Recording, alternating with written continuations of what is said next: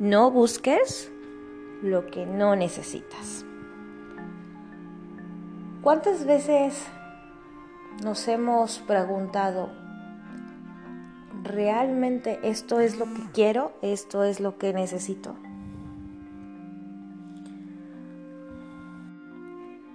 No busques lo que no necesitas.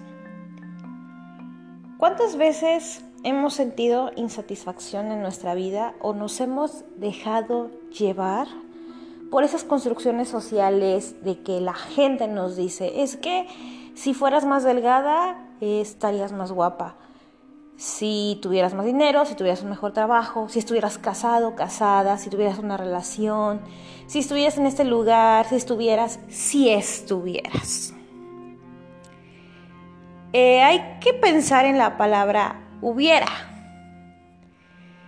que viene siendo al mismo tiempo un eufemismo, una quimera, algo que si lo vemos más allá de lo que implica la palabra, el hubiera es un concepto existente, pero aplicado en la vida es inexistente. Es decir, en el español existe, en el idioma que hablamos, está presente pero realmente el hubiera es un recurso hipotético de algo que simplemente no sucedió y que solamente existe en el imaginario. Creo que tenemos que deshacernos del imaginario de la toma de decisiones que dejamos atrás y centrarnos precisamente en aquello que ya asumimos, en aquello que ya tomamos. Precisamente tomo este referente para hablar de aquello que no necesitamos.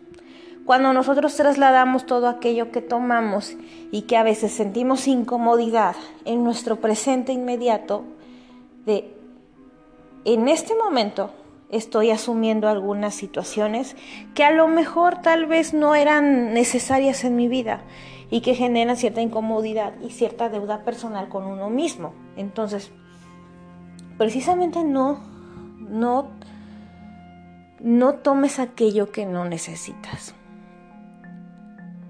Esta simple frase, simple frase, alude a que a veces tomamos las cosas por compromiso y no simplemente por el gusto de que nos enriquezca el alma o simplemente por algunas cuestiones superficiales de quedar bien.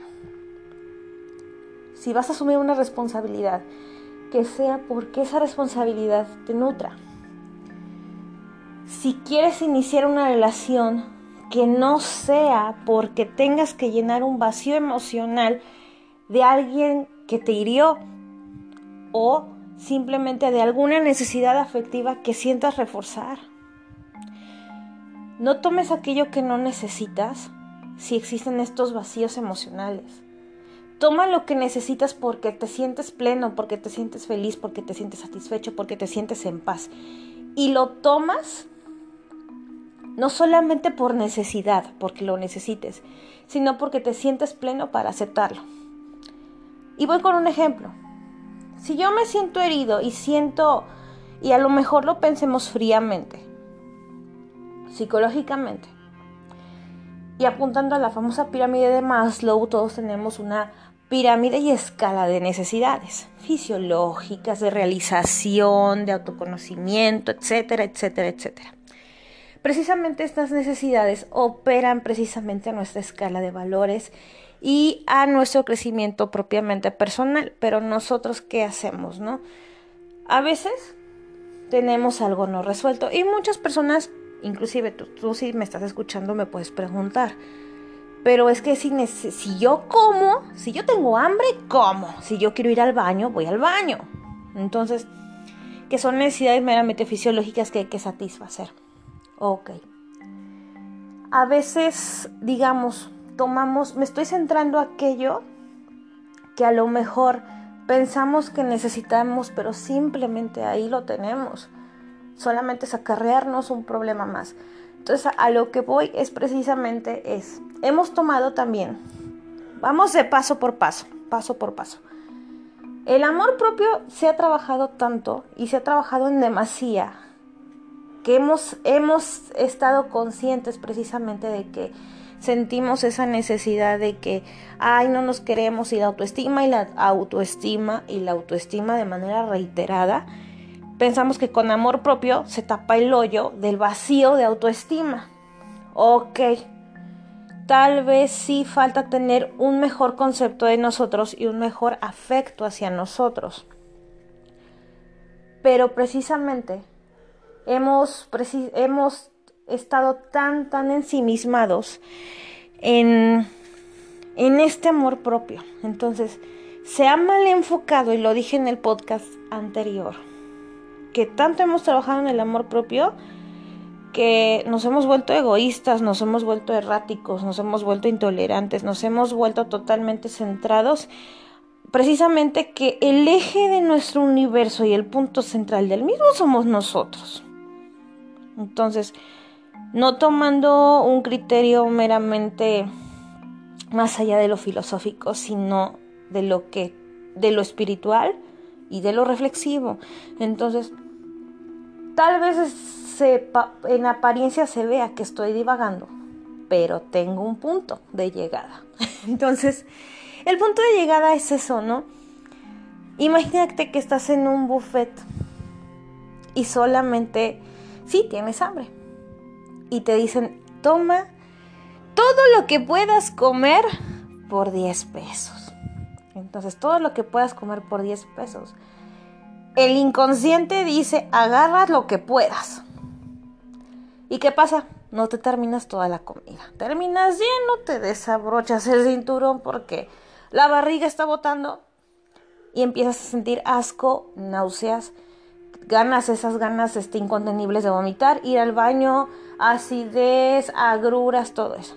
Emocionalmente nos pasa lo mismo cuando las circunstancias son propicias de que, bueno, conozco a esta persona, me lío con ella, más que allá de una amistad, este, buscamos otras cosas más, más que nada que, que, por ejemplo, algo muy trivial que se ve en las personas, eh, ven a una persona guapa, está a su alcance, no, buscan sexo antes de conocerla.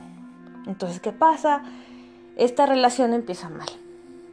Empieza a girarse en una confusión y precisamente existe esa incomodidad.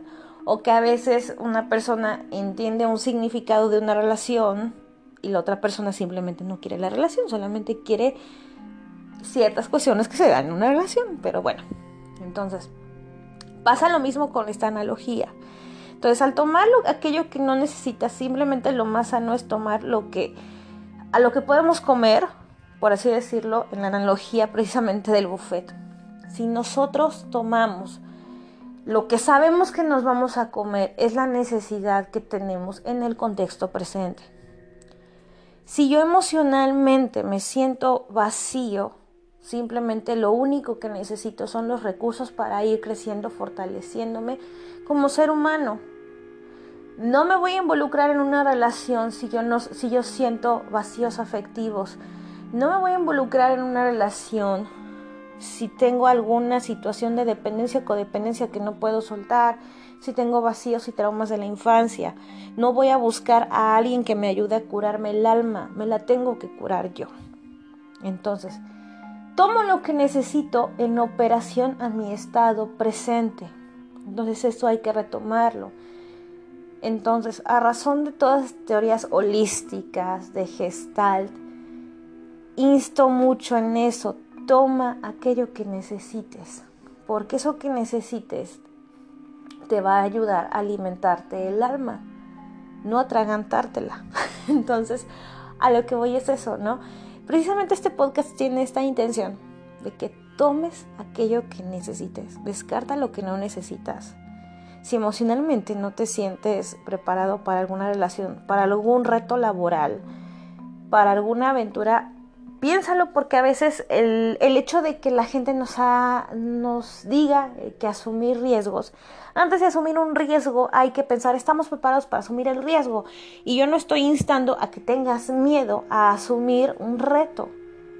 A lo mejor, lo más probable es que lo asumas como un salto al vacío y en un salto de probabilidades eh, sea un tiro certero del logro Pero cuando tenemos mucho miedo es como cuando estamos en la selva y hay leones y caminamos. O hay perros y estamos en un jardín y está lleno de perros y les demostramos miedo, pues nos van a morder, ¿no?